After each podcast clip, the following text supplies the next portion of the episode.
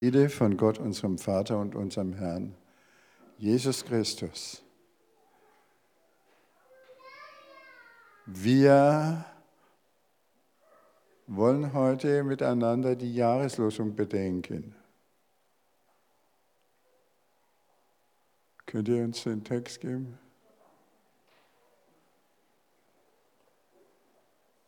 Ich habe den, nur das unterste ist äh, die Jahreslosung. Ich habe den aber in einen Zusammenhang gestellt, äh, wie er beim Propheten Hesekiel gegeben ist. Darum sagt zum Hause Israels, so spricht Gott der Herr. Nicht euretwegen handle ich, Haus Israels, sondern um meines heiligen Namens willen, den ihr bei den Völkern entweiht habt wohin ihr auch gekommen seid. Meinen großen, bei den Völkern entweihten Namen, den ihr mitten unter ihnen entweiht habt, werde ich wieder heiligen. Und die Völker, Spruch des Herrn, werden erkennen, dass ich der Herr bin, wenn ich mich an euch vor ihren Augen als heiliger weise ich hole euch heraus aus den Völkern, ich sammle euch aus allen Ländern und bringe euch in euer Land. Ich gieße reines Wasser über euch aus, dann werdet ihr rein. Ich reinige euch von aller Unreinheit und von allen Götzen. Ich schenke euch ein neues Herz und lege einen neuen Geist in euch. Ich nehme das Herz von Stein aus eurer Brust und gebe euch ein Herz von Fleisch. Ich lege meinen Geist in euch und bewirke, dass ihr in meinen Gesetzen folgt und meine Gebote achtet und sie erfüllt. Liebe Schwestern und Brüder, man kann äh, die Jahreslosung nicht verstehen, wenn man sie nicht aus ihrem ursprünglichen Zusammenhang heraus äh, verstehen will. Ich habe schon so Auslegungen gelesen, die nehmen darauf gar keine Rücksicht. Die, dann kommt natürlich alles Mögliche heraus von dem neuen Geist, äh, was eigentlich nicht bei Hesekiel gemeint ist. Ich will euch mal äh, erzählen, wie die äh, politische Lage war, in die er hineingesprochen hat. Er ist im Jahre 597 mit einem ersten Schwung von Exulanten, Verbannten aus Jerusalem äh, nach Babylonien geführt worden, weil der König von Judäa und seine Leute einen Aufstand gegen den König von Babel, dem sie untertan waren, geplant hatte. Wahrscheinlich meinen die Babylonier, dass sie jetzt Ruhe hätten, wenn sie die führenden Leute wegschaffen. Aber das sollte sich als eine Täuschung herausstellen. Jedenfalls äh, gehörte der Hesekiel äh, zu den äh, wichtigen Leuten in Jerusalem. Er war vom Beruf eigentlich Priester und nun war er in Babylonien gelandet. Natürlich hat er die politischen Umstände ganz genau verfolgt in seiner Heimat und auch mitgekriegt, dass die Judäer schon wieder einen Aufstand äh, planten und dann auch durchgeführt haben, zehn Jahre später, 587 vor Christus. Und dabei ist Jerusalem total zerstört worden.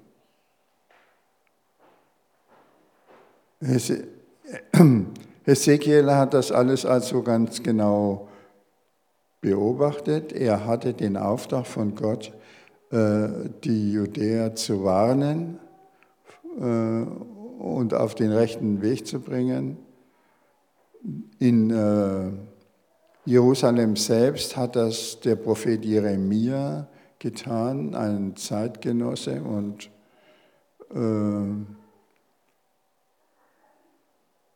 des Hesekiel, aber es hat nichts genützt. Nun kam die Katastrophe.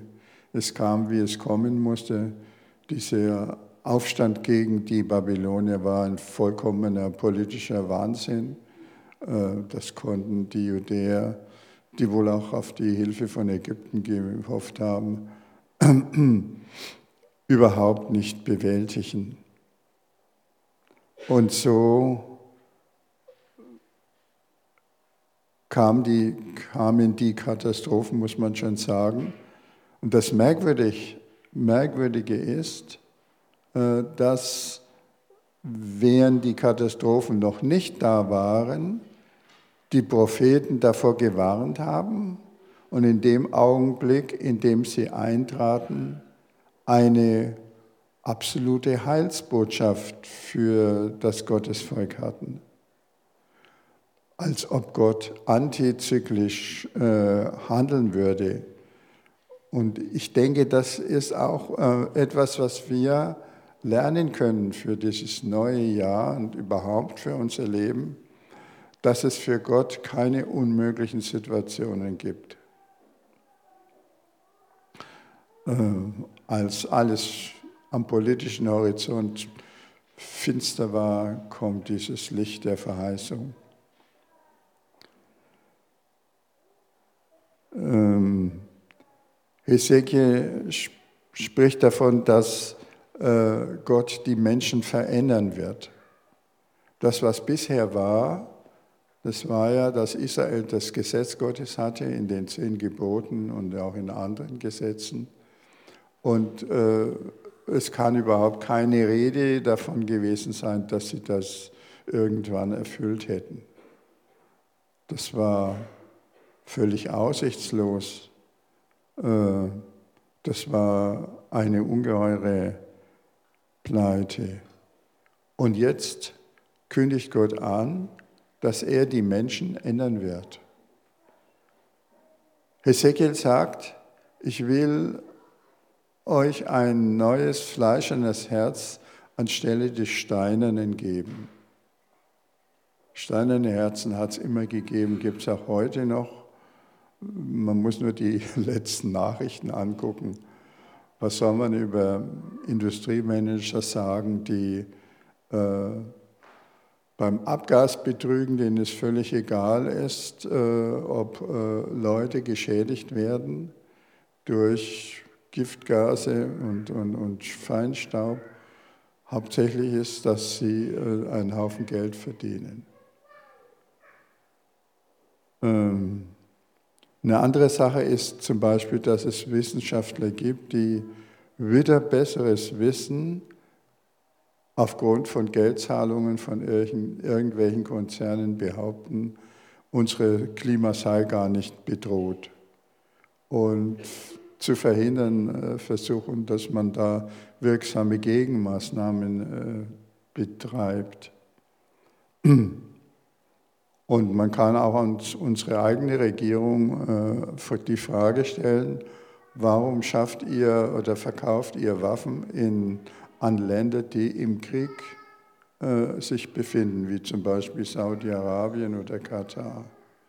Natürlich haben sie eine, eine juristische Ausrede, das sei schon vorher alles bestimmt gewesen, aber jeder von uns äh, weiß, dass das überhaupt nicht äh, der Fall ist. Steinerne Herzen, das ist auch unser Problem. Nun wird es interessant, was macht Gott dagegen? Er kündigt also an, dass er die Herzen verändern wird. Moment.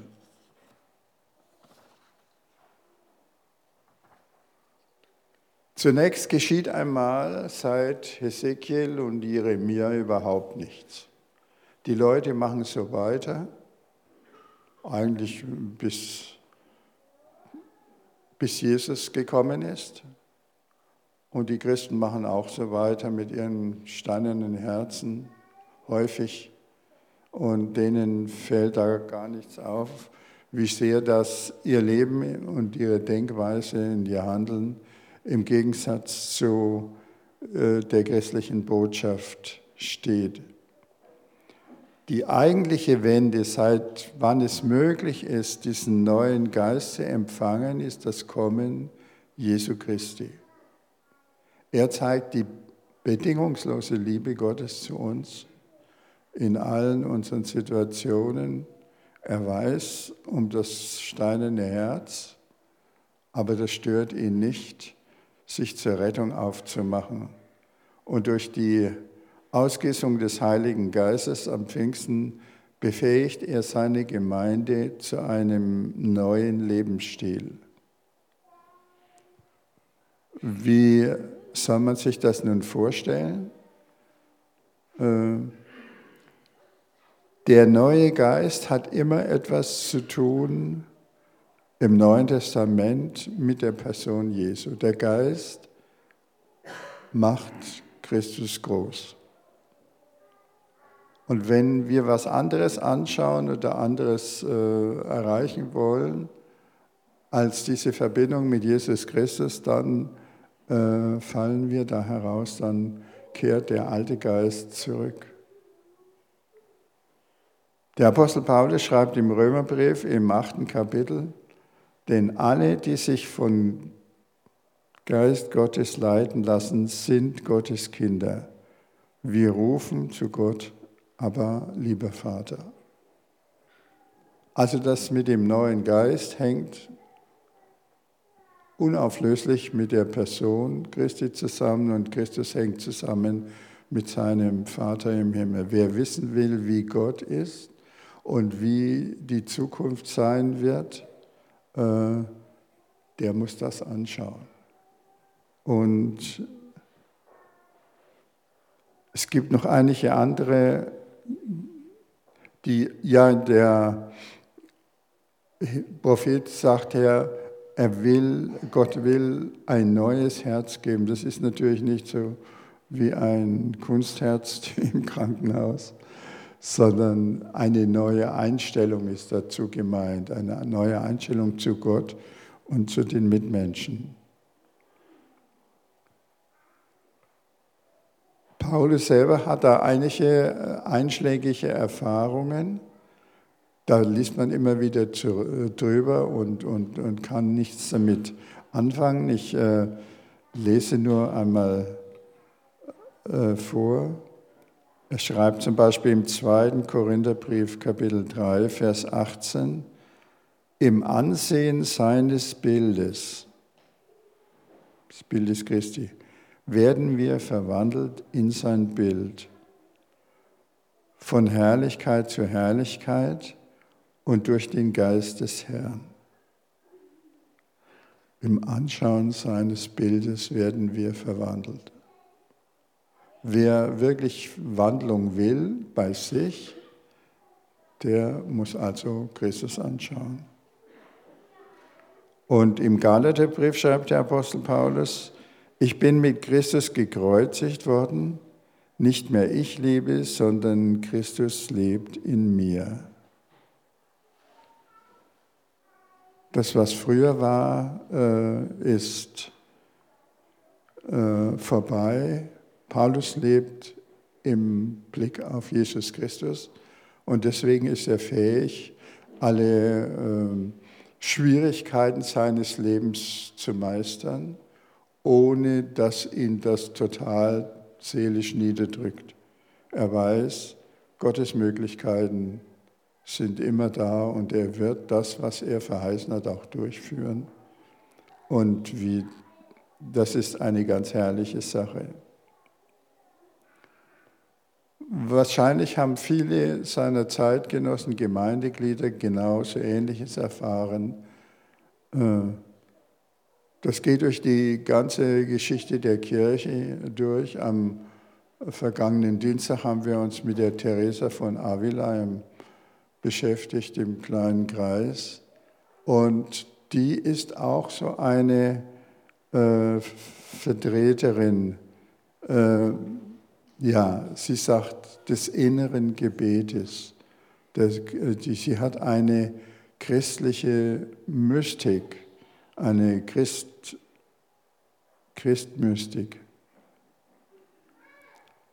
Sie war schon, sie hat also im, im 16. Jahrhundert in Spanien gelebt, 1515 bis 82.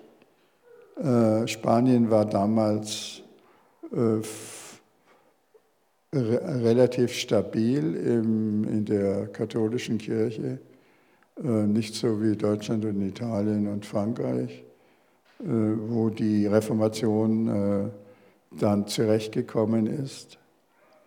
Ja, und die Teresa hat, war, ist also in ein Kloster eingetreten. Das war ja irgendwo von Kind an, äh, hat sie damit äh, geliebäugelt. Sie wollte sich sogar als kleines Kind, als kleines Mädchen äh, opfern und ist mit ihrem Bruder ausgerissen, um bei den Muslimen umgebracht zu werden und schneller in den Himmel zu kommen.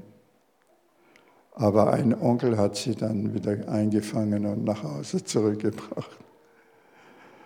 Äh, dann kam sie etwas vom von ihrem, ihrer Mystik ab, äh, von ihrer Einstellung ab und ist aber trotzdem in ein Kloster eingetreten, mit 20 Jahren gegen den Willen ihres Vaters, der selber ein überzeugter Christ war, aber diesen Weg für die Theresa nicht gesehen hat. Jetzt war die Theresa sage und schreibe 20 Jahre im Kloster. Und sie war eigentlich ein bisschen unzufrieden. Äh, sie hat keine so richtige Verbindung zu Gott gefunden und die Kontakte zu ihren Mitschwestern und so weiter, die waren auch nicht so aufbauend. Und da ist sie auf dem Weg in äh, ihren Gebetsraum oder den allgemeinen Gebetsraum im Kloster an einer Säule vorbeigegangen. Da war der gemarterte Christus dargestellt mit Striemen und Blut und so weiter. Äh, und da hat es bei ihr gefunkt. Da hat sie begriffen, was das bedeutet die ist hunderte Male da oder vielleicht tausend Mal an dieser Säule vorbeigegangen in den 20 Jahren vorher. Aber das hat äh, sie nicht, nicht bewegt. Aber jetzt hat das sie getroffen wie ein Blitz. Und sie hat ihr Leben geändert.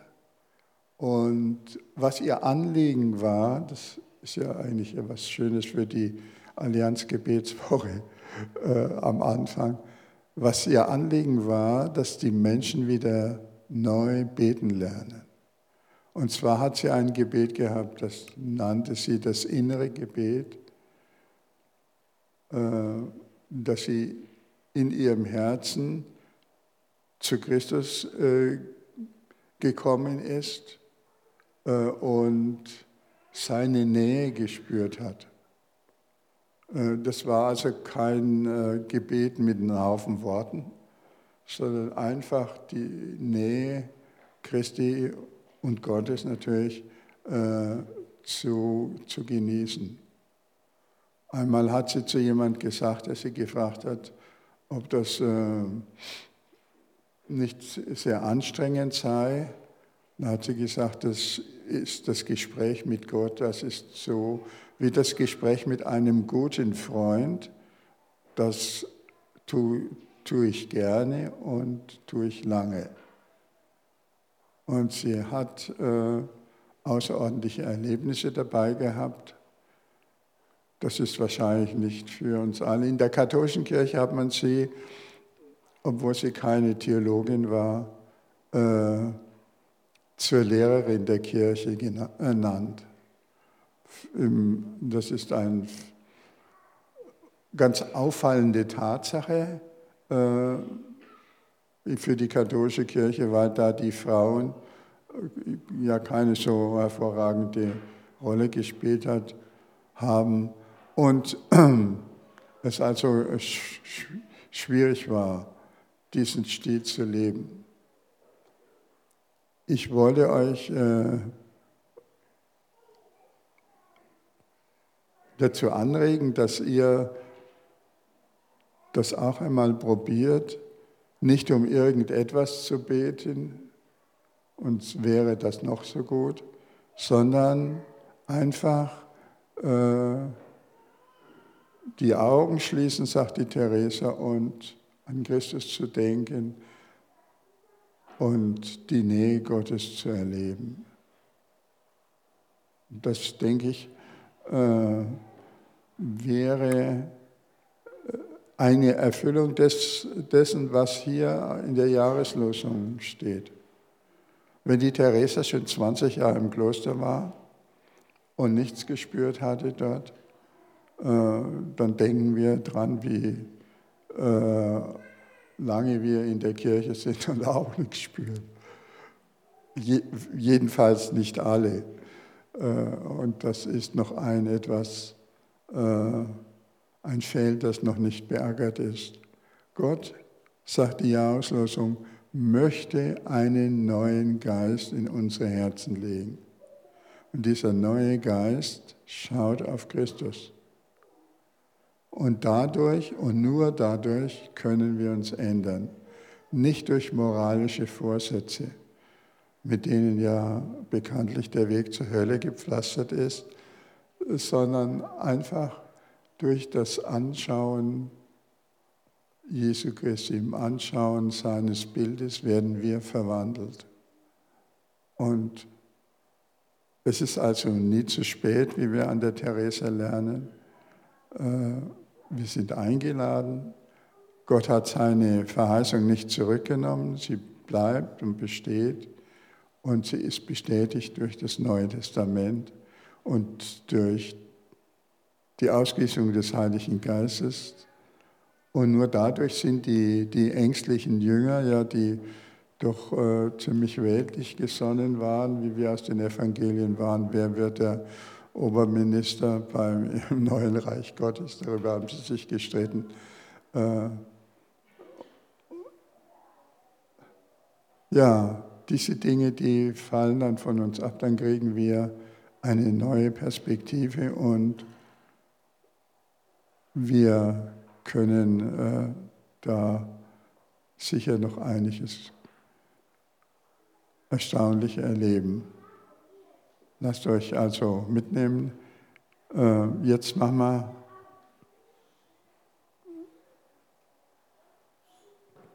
zwei Minuten Pause äh, und ihr könnt eure Augen schließen und in eurem Herzen einmal anschauen, Gott anschauen in der Gestalt Jesu Christi.